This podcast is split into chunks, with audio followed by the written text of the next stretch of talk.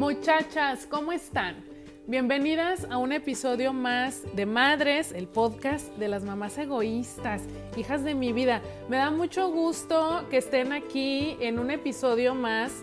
Si estás escuchando por primera vez, quédate criatura del Señor porque la verdad es que hemos estado hablando de temas súper interesantes referentes a nuestra autoestima, a las prácticas que nos ayudan a fortalecer nuestra autoestima y a funcionar mejor en nuestra vida diaria, en los distintos ámbitos en los que nos vamos desenvolviendo. En fin, llegaste al lugar indicado. Yo soy Carla Albizar de Ahora que soy mamá. Y bueno, muchachas, ya no quiero hacer como, como tanta introducción, me quiero ir bien, bien, bien de inmediato a este tema que con este vamos a cerrar este libro, muchachas. ¿Qué les pareció? Y el sexto pilar, la sexta práctica de la autoestima que nos propone el autor Nathaniel Branden en, en este libro, muchachas, es justamente la integridad personal. Híjole, es este este tema puede parecer de pronto como, como que engloba, pensaría yo que, que engloba de alguna manera todas las prácticas anteriores, porque rescato dos palabras clave, ¿no? Para que vayamos entendiendo primero. Ahora sí que, que vayámonos este, como desmenuzando para poder entender el concepto, ¿no? ¿Qué, ¿Qué significa integridad personal para empezar? Y rescata, rescato yo dos, dos palabras eh, bien importantes sobre, sobre este concepto. El primero es, por ejemplo, todos nuestros ideales, todas nuestras creencias, nuestros paradigmas, nuestras convicciones, nuestros valores, en fin, eso que nosotros pensamos de la vida, lo que consideramos que es lo correcto, lo que consideramos que está bien o que está mal. Y además de, todo eso, que es al final como lo que nos, nos va dando una identidad, también hay que integrar esta otra palabra bien importante, muchachas, la conducta, nuestro hacer, nuestras acciones.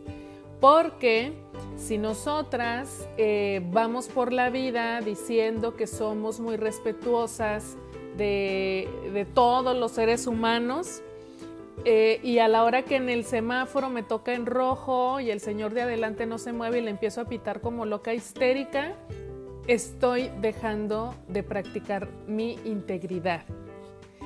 Entonces, fíjense qué nivel de responsabilidad nos da este pilar de la autoestima, porque digamos, de alguna manera es yo voy construyendo, yo voy definiendo mis creencias, mis valores, pero esto no se consuma hasta que yo actúe de acuerdo a eso que yo fui planteando. Cuando nuestra conducta es congruente con nuestros valores que nosotras hemos declarado, cuando concuerdan los ideales y cuando obviamente concuerda la práctica, es en ese momento en el que nosotras tenemos integridad, muchachas. Y ustedes a lo mejor podrán decir a este punto, bueno, o sea, sí, claro, es importante, pero como, como que, ¿qué tiene que ver esto con todo el tema de la autoestima? Pues un chingo, hijas de mi vida. O sea, ¿por qué? Porque al final todos estos valores y creencias nos van definiendo, nos van dando una identidad, ¿no? Un reconocimiento. Yo me asumo así. Yo me identifico de esta manera. Yo escojo estas palabras para definirme, para describirme, para decirle a la gente quién soy yo. Y cuando yo dejo de actuar de acuerdo a eso que yo me he planteado, sucede algo que este señor Nathaniel Branden le llama una traición a mí misma o a mí mismo. Fíjense, obro en contra de mi criterio y por consiguiente me traiciono a mí misma. Y entonces, ojo muchachas, porque cuando llegamos a un punto así, Muchas veces eh, estas traiciones a nosotras mismas, este obrar de manera distinta a como nosotras creemos y pensamos, a veces la gente no se entera, ¿no? Y podemos continuar con nuestra vida así. El tema es que nosotras sí lo sabemos. Y ahí es donde se va quebrando un poquito nuestra autoestima, lo va a resentir porque entonces va a detectar algo que este señor explica también que es incongruencia. No estoy siendo congruente con lo que digo que, que creo o que soy y con lo que estoy haciendo. Y entonces, muchachas, cuando esto sucede, fíjense, me encanta porque en este capítulo nos va llevando de la manita, ¿no? Eh, ¿Qué va siguiendo? Cuando yo, yo dejo de tener congruencia, pues ahí te encargo. La culpa. Hija de su maíz. O sea, la culpa que, que nos va acompañando si no somos conscientes, si no tenemos un nivel de conciencia eh, pues la culpa se puede convertir en nuestra acompañante diaria. Entonces, fíjense si no, si, si ahorita eran de las que se preguntaban, ¿y eso qué tiene que ver, hija? La integridad con la autoestima. Bueno, pues ya hablamos de, congruencia, ya hablamos de sentimiento de culpa. Y ahorita los vamos a desmenuzar un poquito más, un poquito más a profundidad, muchachas. Pero no quiero dejar fuera eh, algunas cosas que fui aquí subrayando o anotando, porque la verdad se me hace bien, bien importante que podamos eh, entender de manera muy aterrizada, ¿no? Todo lo que implica este tema de la integridad personal. Porque hay que tener mucho cuidado, muchachas, porque cuando nosotras nos, comenzamos a comportar, o vamos a decir, en una sola ocasión, eh, nos comportamos de una manera que entra en conflicto con nuestro criterio acerca de lo que es adecuado, ¿no? Eh, a lo mejor yo digo que nunca grito a nadie y un día en un arrebato me encabroné porque un señor me gritó cosas en la calle y le grité y me, me o sea, me puse roja del coraje y tal. Y al llegar a casa me siento mal conmigo, me siento mal por lo que hice, porque vaya, me defendí, pero aún así me quedo con esta sensación de, es que yo no hago eso, yo no le grito a la gente en la calle, me explico, y me voy quedando, me voy quedando con eso. Entonces, cuando eso sucede, muchachas, nos vamos respetando menos, porque acuérdense lo que les decía en el primer capítulo que hablamos de la autoestima, que cómo define Nathaniel Branden la autoestima, dice, es la reputación que tenemos respecto a nosotras mismas. Entonces, en este ejemplo, esa reputación que tengo sobre mí, híjole, ya hice algo que yo, que yo digo que no hago o en lo que yo no creo, entonces ya me siento mal, me empiezo a respetar menos ustedes mm, llévenlo a alguien más, ¿no? Una persona en la que ustedes ya no creen, una persona en la que ustedes ya no confían, porque su reputación es, es, esa, ¿no? Eh, ya es incongruente la persona, es alguien que les dice que respeta mucho a las mujeres, pero se la pasa haciendo chistes machistas, entonces pues ya no hay una congruencia, la reputación que tiene esa persona frente a ustedes, ustedes ya no la respetan. ¿no? De entrada ya no la respetan. Bueno, ojo muchachas, porque lo mismo sucede con nosotras mismas, con este ejemplo que acabo de darles. Y también es bien importante entender que si esta conducta se vuelve habitual, o sea, estas cosas que hacemos eh, y estamos en contra de ellas, pero las seguimos haciendo, vamos confiando menos en nosotras mismas o dejamos de confiar por completo.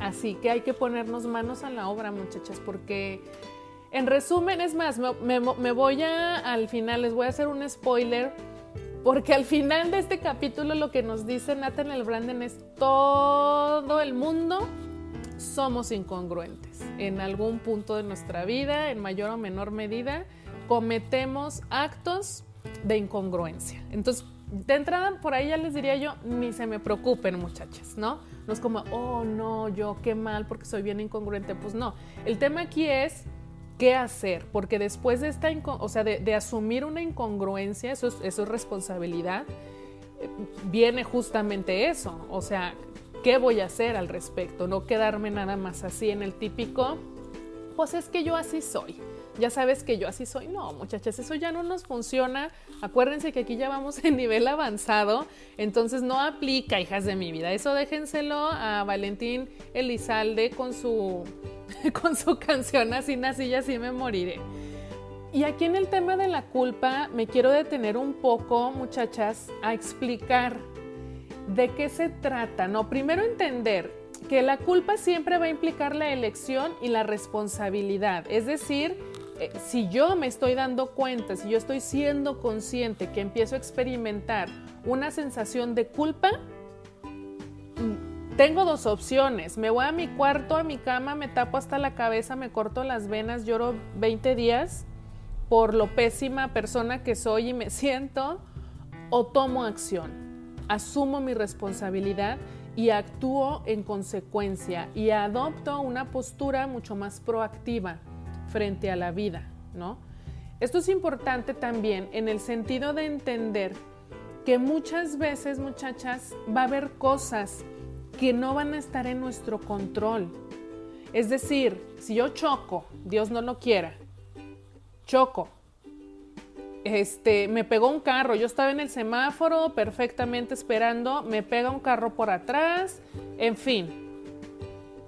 Eh, pues ni modo que yo diga, pero es normal que esto suceda, eh, es que si hubiera salido cinco minutos antes de la casa, eso no hubiera pasado, ¿no?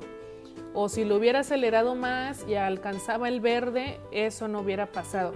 Y es una manera de, protegernos. Este es un mecanismo de defensa, nos protege frente a esta vulnerabilidad en la que nos deja un acto así.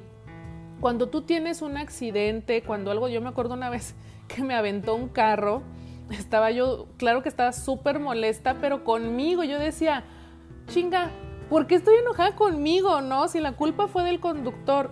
Pero efectivamente, lo que pasa es que cuando experimentamos situaciones así, muchachas, nuestro cuerpo se siente, hay una incertidumbre pues, porque entonces eso que pasó como no estuvo en nuestro control, cuando hay algo que no está en tu control, pues obviamente no lo puedes controlar, digo, ya sé que suena muy redundante, ¿no? Pero no lo controlas. Eso, eso tal cual es, es un efecto, o sea, sucedió y no está en tus manos. Entonces nos da mucho miedo eh, de alguna manera inconsciente, perder ese control. ¿Cómo le hago para sentirme nuevamente que, tengo yo las riendas de mi vida? Me empiezo a sentir culpable, porque entonces como me siento culpable significa que yo soy responsable de eso. Espero que tenga sentido lo que les estoy explicando, muchachos, porque en mi cabeza está clarísimo, ¿no? Y si no, ya les dije que se avienten el libro, muchachas, pues también es que no, no, no sean cargadas con una. Pero bueno, a lo que voy es a eso, que muchas veces, o sea, que es importante pues entender a veces hasta qué nivel nos vamos con la culpa, muchachas, ¿eh? O sea, siento culpa porque la regué. Le grité bien gacho a mi hijo y exploté. O sea, la neta ni razón tenía para haberle gritado y, lo hice y lloró. Ok, ay, sí, mija, pues ahí sí fue responsabilidad tuya. Sí, ok, entiendo que te sientes culpable, ¿qué hay que hacer al respecto? ¿No?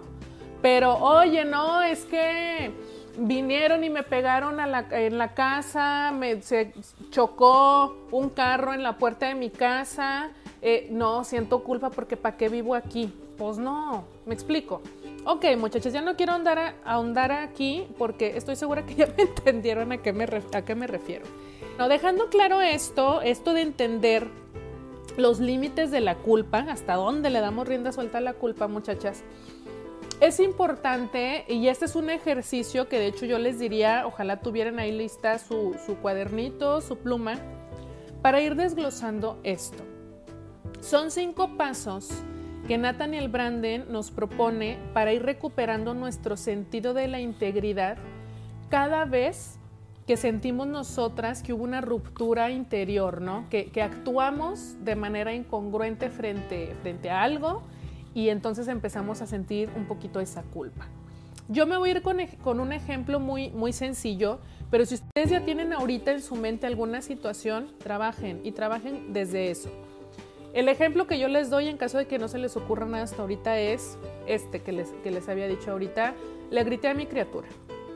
Traigo mucho estrés quizá en el trabajo, estoy hasta la madre de la pandemia, lo que gusten ustedes y manden, pero por una acción bien pequeña le grité, vociferé, le dije a mi hijo, ya me tienes harta, ya estoy harta, siempre es lo mismo contigo y bueno, imagínense ustedes ahí un montón de cosas, ¿no?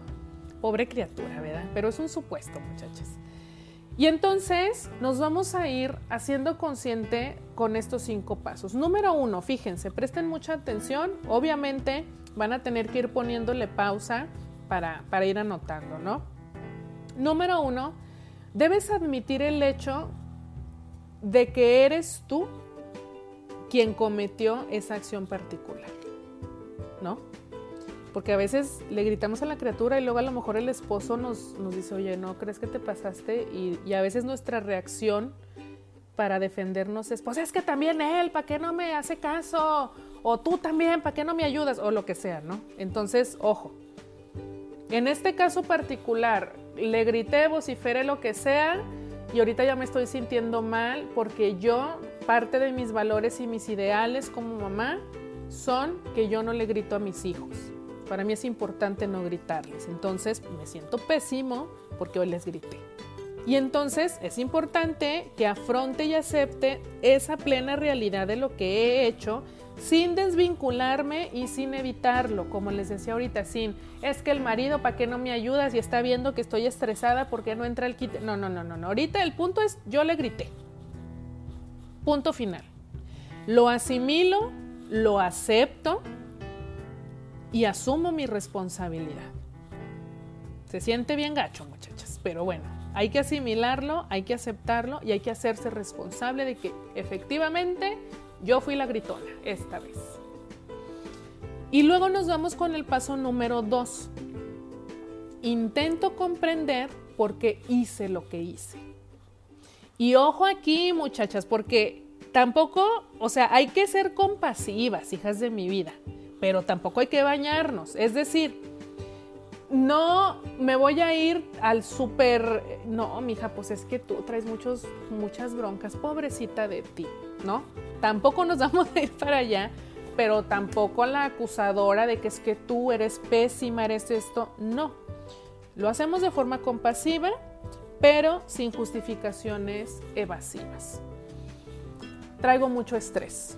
La verdad al Chile, ando bien estresada por el trabajo. Podemos, podemos este, poner esto como una razón. Estoy enojada, sucedió algo en el trabajo y no me pude, no pude expresar lo que sentía y la neta ya venía como que casi casi que preparada para explotar, entonces sucedió esto aquí con mi hijo y pues ahí descargué todo. Pero es que también él no me hacía caso. Bueno, a lo mejor eso también, ¿no? No me estaba haciendo caso y era la quinta vez que yo se lo decía. Ok, ahí ve equilibrando. Como, como te digo, eh, con mucha compasión, pero tampoco hay que hacer justificaciones, tampoco hay que hacernos fuera de la realidad, asumiendo nuestra responsabilidad, ¿sale? Vámonos con el número tres. Como aquí en este caso hay una persona involucrada, fíjense, lo que nos dice Nathaniel Branden es, si han participado otras personas en esta situación, es importante reconocer a la persona en cuestión el daño que le hemos causado. En este caso es mi hijo, le tengo que reconocer que le he causado un daño. Un daño. Manifiesto mi comprensión de las consecuencias de mi conducta. Entiendo que estas fueron las consecuencias. Entiendo que te asustaste, entiendo que te pusiste triste, en fin, entiendo que lloraste y reconozco, por supuesto, lo mucho que le ha afectado. Y entonces, ¿qué sigue de aquí? Voy a expresar mi comprensión de sus sentimientos. Hay que expresarlo. Hijo, entiendo que te grité muy fuerte, la neta me la bañé, no era lo correcto, no está bien que yo haga eso, en fin. Pero es importante en este punto expresárselo a la otra persona. Y de ahí nos vamos al número 4, que viene muy ligado con este. Voy a emprender todas las acciones posibles que yo pueda enmendar, bueno, que me ayuden a enmendar o minimizar el daño que he causado. En este caso, particular, ¿qué sería, muchachas? Pues le ofrezco una disculpa de entrada, ¿no? A mi criatura. Hijo, discúlpame por haberte gritado. ¿Qué más puedo hacer en ese momento, ¿no? Para ir enmendando. Eh, hijo, te, te prometo que voy a seguir trabajando en mí para que esto no suceda, qué sé yo. Hijo, ¿qué tal que compartimos un momento solo tú y yo? ¿Qué tal que empezamos desde cero esta tarde? eh, en fin, lo que ustedes pues se, los, se les ocurra, ¿no? En función de ir enmendando este daño que ya se ha hecho. Y número cinco, muchachas, y este se me hace el más cañón, el más importante. Nos comprometemos firmemente a comportarnos de manera diferente en el futuro. Madres, si nosotros no completamos ese número 5, vamos entrando en un círculo vicioso bien cañón desde, por ejemplo, si yo ya le prometí a mi hijo que, no lo iba a volver a hacer y lo vuelvo a hacer, pues de entrada, ¿qué va a pasar ahí? Pero además, ¿qué va a, qué va a pasar conmigo en mi imagen interna, muchachas? Fíjense. Dice Nathaniel Branden, si no damos todos estos pasos, podemos seguir sintiéndonos culpables por la conducta indebida, aun cuando haya tenido lugar hace años.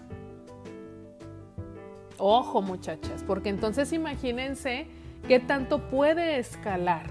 Algo que es bien importante entender, muchachas, en este mm, vivir de manera íntegra, en este vivir de acuerdo a mis convicciones y mis creencias, es hacer un análisis y tener mucha conciencia sobre cuáles de estos valores o ideales son verdaderamente míos cuáles no me pertenecen de verdad, pero los fui aprendiendo y llegué a una edad adulta en la que creo que son míos. Sobre todo, digo, pues obviamente tenemos influencia de nuestros papás, de nuestros principales cuidadores durante nuestra infancia y adolescencia. Entonces yo les, yo les podría compartir en mi caso que a mí se me inculcó mucho la religión, por ejemplo, ¿no? La religión católica y que hay que creer en Dios y que hay que ir a misa todos los domingos y que te va a castigar Dios si haces algo malo, en fin. Y entonces yo voy llegando a una edad en la que me doy cuenta que yo no estoy tan de acuerdo con muchas de esas creencias. No estoy hablando de quién tiene la razón ni nada, ¿eh? muchachas, no vamos a entrar en ese debate. Sencillamente, pues, pues empecé a refutar de alguna manera, ¿no? El, pues yo no creo en esto. Entonces, ¿cómo les explico que ahorita a mis 33 años, de alguna manera, eh, para los ojos de mi hermosa madre, que la amo, pero que tiene ella muy arraigado este tema, es como, pues ando medio perdida, ¿no? En mi religiosidad. Eh, y bueno, al final son, son creencias y son expectativas, ¿no? Lo que pasa es que yo decidí, pues que mis expectativas, las mías, y las de los demás es un proceso que me ha costado trabajo, pero bueno, ir aprendiendo a decepcionar a la gente, ¿no? Porque al final lo que tú esperas de mí no es lo que yo no es lo mismo que yo espero de mí y la verdad es que prefiero cumplir mis expectativas que las tuyas, seas quien seas, sea mi papá, sea mi mamá, sea mi pareja, incluso mis hijos. Entonces, bueno, les doy este ejemplo porque es importante sí analizar que luego podemos empezar a sentir culpa por cuestiones que ni siquiera creemos nosotras. Es decir, yo aquí ya me ando ventaneando, muchachas, ¿no? Pero bueno, seguimos eh, con un ejemplo en este sentido de la religiosidad, de cómo cada quien, cómo yo he decidido practicar la parte espiritual en mi vida, que no es para nada parecida a cómo me enseñaron en casa, ¿no? Entonces yo me di cuenta, por ejemplo, con mi primer hijo, Jerónimo, pues yo lo bauticé por la iglesia, ¿no? El bautizo, el bautizo tradicional católico. Pero ¿qué creen, muchachas? Que yo no creía en eso. Yo hice el bautizo de mi hijo, lo organizamos mi esposo y yo pensando en que mi mamá estuviera tranquila. Y en ese momento no me generó ningún conflicto, no me obligó mi mamá ni nada, pero pues ya después yo me di cuenta que era algo que internamente yo, yo no quería hacer. Y luego ya después, ¿cómo les explico además, muchachas? La gastadera y bueno, ya andaba yo hasta enojada por este evento, porque claro, yo solita me puse ahí, ¿ok? Estoy asumiendo mi responsabilidad. Eh, bueno, con mi segunda criatura, muchachas, tuve que tomar la fuerte decisión de confrontar y de explicar a la familia que no íbamos a bautizar a nuestro segundo hijo. Pues, ¿cómo les explico? ¿verdad? Ya se han de estar imaginando. Yo me amarré mis dos ovarios, dije, ni modo, que me excomulgue mi familia, no sé, dije, ya lo que ellos piensen o digan, eh, pues bueno, ¿verdad? No lo vamos a bautizar. ¿Por qué? Porque no creemos en, eso. Punto final. Porque también dije, tampoco tengo que dar más explicaciones sobre una decisión que yo estoy tomando eh, sobre cómo me siento, ¿no? Y que mi pareja también está de acuerdo y los dos estamos en la misma sintonía. Eso fue lo que hice, muchachas. Pero claro que me sentí culpable. Un chingo, por muchos meses sentí mucha culpa. ¿Por qué? Porque no estaba cumpliendo con estas expectativas. Mi valía de mí misma la estaba depositando en alguien más. O sea, yo ya sabía internamente qué era lo que quería. No quería bautizar a mi hijo. Ya lo sabía. Eso era lo importante para mí. Pero cada vez que yo experimentaba culpa, digo, eso no lo supe en ese momento, sino hasta tiempo después, que cada vez que yo experimentaba culpa era porque le estaba dando más importancia a los valores y las creencias de alguien más. Ojo, porque es bien fácil. Este tema de la integridad me encanta cómo le explica Nathaniel Branden aquí, porque te da ejemplos bien sencillitos, ¿eh? No es, no es tampoco la integridad, que claro, también aplica como acá en niveles, ya sabes, de que te robaste dinero y cosas así, hiciste un fraude, que claro que ahí entra, pero, pero también te lo explica desde cuestiones como estas, desde cuestiones como para entrar en un grupo, para encajar en un grupo, eh, qué cosas hacemos, qué cosas somos capaces de hacer para que nos acepten en un grupo.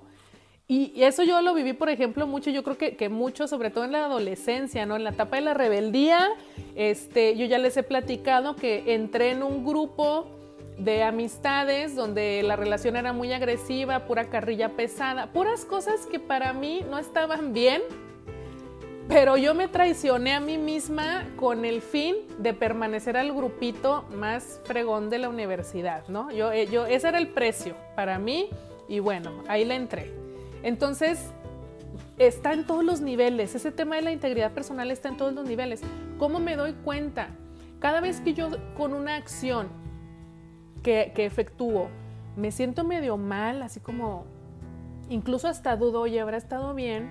Cada vez que me hago estos cuestionamientos, quizá traicioné mis valores. Y ojo, que, no va a ser lo mismo mis valores, los míos, que los tuyos. Esto es bien importante entenderlo también, muchachas. Es, me da remordimiento, me da cosa esa acción que va en contra de, los valores que yo misma me, me, he puesto, pero también estar bien despiertas para esto que les dije ahorita, de que muchos de estos valores son valores impuestos. Es que a mí mis papás siempre me dijeron que yo no podía invitar a lo mejor a un hombre nunca, ¿no? Que yo no, no era yo la indicada para tomar la iniciativa, a lo mejor, cuando estaba yo, yo soltera. Y entonces el día que yo lo hago, porque en mi naturaleza, pues eso no tiene nada de malo y mis creencias me dicen que eso no tiene nada de malo, pero al final lo hago y me siento poquito mal por haberlo hecho, porque estoy traicionando los valores de mis papás, ¿sí? Hay que irlo entendiendo, muchachas, porque así como lo vivimos nosotras en nuestra infancia y adolescencia, pues hola, ahora nosotras somos mamás y tenemos criaturas que nos ven y a las que les vamos inculcando también esto. Si yo me la paso con mi hijo o con mis hijos hablándoles de que hay que ser honestos y decir la verdad siempre, y entonces viene el cobrador, toca la puerta y le digo, hijo, dile que no está mamá, pues como les explico. Eso también tiene que ver con, la integridad. Entonces, muchachas, claro y por supuesto que se me volvieron a quedar muchísimas cosas en el aire, pero pues bueno, eh, las invito a que lean el libro. Ya, ya a estas alturas yo creo que ya lo tienen, hijas de mi vida, ya estuvo, ya estuvo. Y en fin, muchachas, quiero agradecerles por haber llegado, por haber llegado hasta aquí, por haberme seguido estos últimos miércoles de bienestar integral con cada uno de los pilares de la autoestima. Hoy cerramos con este pilar, la práctica de la integridad personal. Ojalá que hagamos este ejercicio que, les dejé a la mitad de este episodio. Y nada, muchachas, quiero verlas, quiero escucharlas en mis redes sociales ahora que soy mamá. Facebook e Instagram. Y acuérdense que estamos creciendo cada vez más en nuestro grupo Petit Comité Super VIP, donde todos los días hay contenido, donde todos los días nos apoyamos entre nosotras, donde hay contenido diferente también, donde tenemos sesiones en vivo solamente entre nosotras, comunidad mujeres y madres. Métanse ustedes a mi página de Facebook y el primer call to action, un botonzote azul que van a ver ahí, dirá unirte al grupo. Ahí le dan clic para que entren a la comunidad de mujeres y madres. Les mando un besote, les mando un abrazo enorme muchachas. Gracias por haberme acompañado y nos escuchamos hasta la próxima.